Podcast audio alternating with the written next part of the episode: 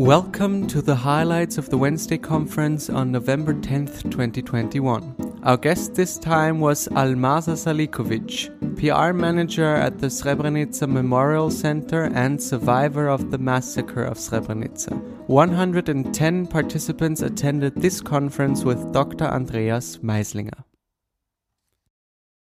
Um, so I'd like to start by asking you, you know, we have a somewhat of an idea of what happened. Can you, in a very, very brief way, tell us from your point of view, from your personal experiences point of view, um, what happened in July 1995?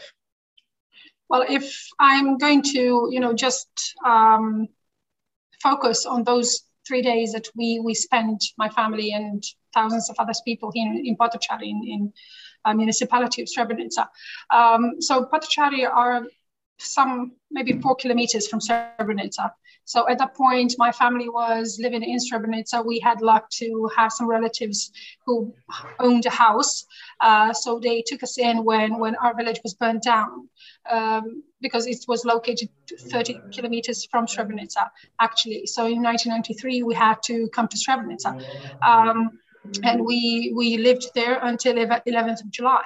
Uh, so uh, on 11th of July, when the Serb soldiers entered the, the town itself, you know, we, we could hear them. They were just, you know, uh, screaming, just yelling. We could just see them coming into town. So we had no, no no other perspective just to go to Potocari because it was a UN Dutch base, and so we hoped that we are going to to uh, you know be protected there because uh, in a way you never believe that um, soldiers if they would like to kill you they will never hurt a foreigner. So as long as there were foreigners we we thought that we were going to be protected. Um, and because Srebrenica it was a UN safe zone. So um, we managed to to come here um, which is now a memorial complex. But at the time, it was a UN Dutch base. In those, um, you know, three days uh, that we spent here under the, the open sky, it was, you know, it was very hard to explain at this point. But as as as, as a child, you were just simply not aware of of the danger you're in or, or, your family members you were not aware that they're trying to you know kill your brothers kill your uncles um, you know, fathers and so on. But as a child, I was just, you know, going with my brother, who was 15 at the time. Uh, I was running through the through the people, you know, playing around, and we were just uh, looking for some things that can, you know, objects that will be, um, you know, substitution for toys or something. Um, and I was not fully aware of the danger that was in all my family members. But um, during the night, you know, nights were something very much different than the day. Uh, you could hear screams, you could see Serb soldiers going through the people looking for, for adults. Um, and when I say adults, I mean young men, uh, older men. Um, they would just simply take them away uh, as using a pretext that they are going to be interrogated for something and then you know return to their family members however most of them never returned when they were taken away um, my brother at the time who was 18 was with my elder sister and they were inside the the um, the facility that was at the time UN, one of the UN Dutch base uh, facilities used for the vehicles and storage uh, place.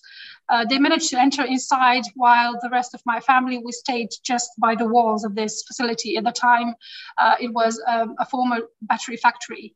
Um, so we never knew what was going on during those two days, two nights uh, before on the third day that we managed to go on a bus. Well, what, what was happening with my brother or sister?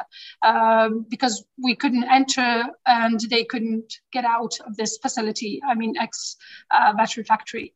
Um, on the third day we managed somehow to you know go on a bus because they said that these buses are going to take us to free territory. And by meaning free territory it was meaning uh, controlled territory by the official army of republic of bosnia and herzegovina um, in a way we managed to my my brother my sister my mother and myself we managed to enter one of the last buses um, unaware of what was happening with my other brother or sister. Uh, it, those were the moments when you you cannot just stay and look for them. Uh, you cannot, you know, think what is what has happened to them, whether they're alive or not. Uh, in those moments, you're just trying to save as many members of your family as you can. So my mother, in a in a way, pushed us inside this bus, so we managed to enter uh, one of the last buses. Um, my brother at the time was 15, my other brother, and there were scenes where you could see even uh, younger um, children, uh, boys younger than, than he was taken taken by the by the Serb soldiers. Uh, he managed to enter the bus in a way that my mother simply pushed him under the seat. So he um, he never got up until we reached the free territory because we were afraid that the Serb soldiers would stop the bus, enter, which was happening because somewhere when we left Potocari when we reached Bratunac. Uh, in a way, a bus stopped and uh, one of the young soldiers enter the bus. And he managed to enter somehow uh, on this um, last, you know, on, on the, the, let's say, last door uh, where we actually were sitting. Um, he entered and he held a gun, military knife in one hand and a gun, huge gun uh, in other. In my, you know, as a child, you just simply uh, he looked like a giant in my eyes as a child. Maybe he wasn't that tall, but at that point he, he just looked so so huge to me. Uh, he started swearing. He was looking for the gold. He was looking for for you know um, any currency we we had uh, to give him. Uh, so he's going to stop this bus, and if he finds, I don't know, some gold earrings, um, jewelry of any kind, or money, if he finds it again when he stops this bus, he's going to cut the fingers and ears and everything else. So at that point, I believe it was a moment when I started to um, to feel the fear. Uh, all this time, I simply was not aware of uh, of what fear is, what can fear do to a person because I was a child. And when you have a mother by your side and who says, says everything is going to be okay, you believe this. But when this man entered the bus and when he was, you know, holding this huge gun and rifle, uh, I don't know, uh, it was huge in my eyes. And when he had this knife, at that point, I just, every single piece of me felt uh, this fear. Uh, at that point, I just held one one doll uh, I don't even remember where I found this doll, but it didn't even have one eye. So at that point, I simply forgot everybody in the bus. I simply forgot that my mother was sitting by my side. I just got up and I, I begged the soldiers just to take the doll because this doll is my, you know, it's the only thing I have, and it's one of the value, most valuable thing I had at that point. And I was just yelling, "Take the doll, please! Just take my doll!"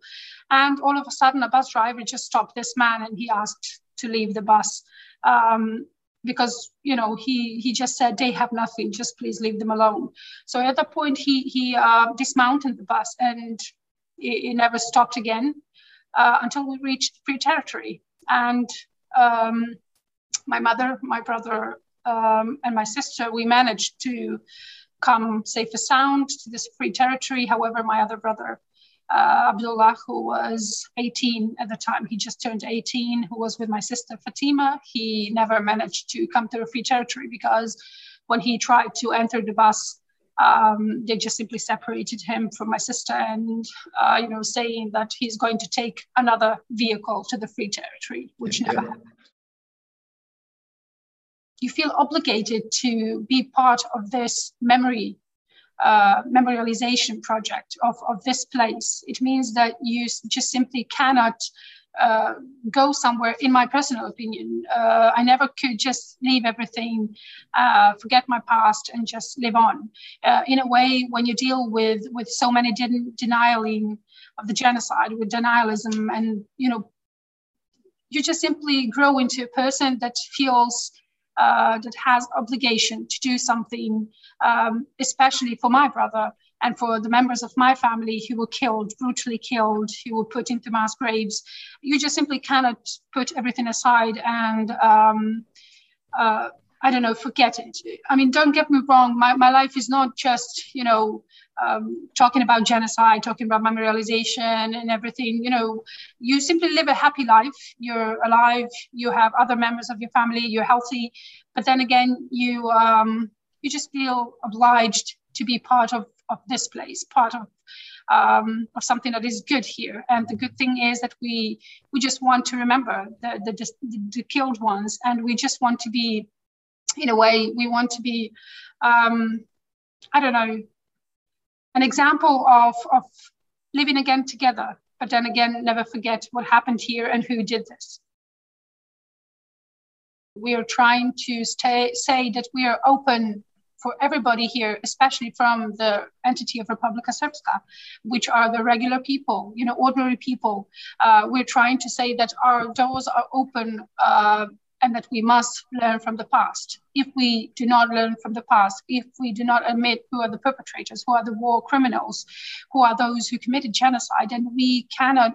Um, we cannot move forward and look for the brighter future because we're trying to, uh, you know, because we cannot um, go into schools of Republika Srpska, unfortunately, mm-hmm. because um, educational system does not allow um, any child in Republika Srpska, whether it's primary, high school, or university, to learn about genocide in Srebrenica, because they deny. You know, the, the political mm-hmm. system, the you know the higher levels of politi- politicians deny genocide here in, in Srebrenica ever taking place. They say uh, it's a terrible crime. However, they do not even learn about this horrible crime, if they want to call it this way.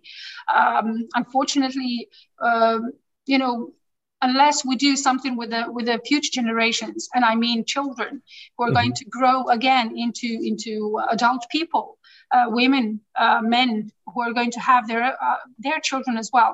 If they do not um, accept that it was a genocide and that we must um, make this never again a possibility, uh, not just a myth. You know, because when we say never again, uh, we it was said in uh, the World War II, and unfortunately, it happened and again. Goes, yeah. So, so uh, it happened in Rwanda. So it will happen again somewhere else if we do not globally accept uh, that when genocide happened, that we accept them, that we, you know, just simply um, turn had from the perpetrators, from the uh, from the for the war criminals, because you you now see maybe you you are aware of the things that are happening in Belgrade at this point. You know, mm-hmm. they have the murals for the for the war criminal. You have a group of people who are trying to erase it, who are trying to say he was a war criminal, and that uh, entire nation should not be punished because of one individual who led ordinary people becoming killers. So what we're trying to um, you know, it's it's mission impossible if we do this alone. We need people, we need organizations, we need educational system to be part of this teaching process. And when are we going to, you know, um, see this happening? It's it's unknown to even to us, but we, we will never, you know, we, we are doing what we can to preserve the memory of those who were killed. Uh, mm-hmm. You know, we're constantly trying to say it was a genocide, not a war crime. Um, you know, they're constantly trying to manipulate with the number of, of, uh, of victims. Uh, they're simply, you know, just um, taking everything they can just to, to I don't know, minimize the, the, the, the act of genocide. Um, I'm not really sure where, when we're going to see the change. Uh, we still do not see it because we have still young people um, protecting and glorifying war criminals. But then again, we're hoping that it will change someday. Thank you for listening to the highlights of the Wednesday conference on November 10th, 2021. For further details on upcoming conferences as well as general information about the Austrian service abroad, please visit our website www.auslandsdienst.at.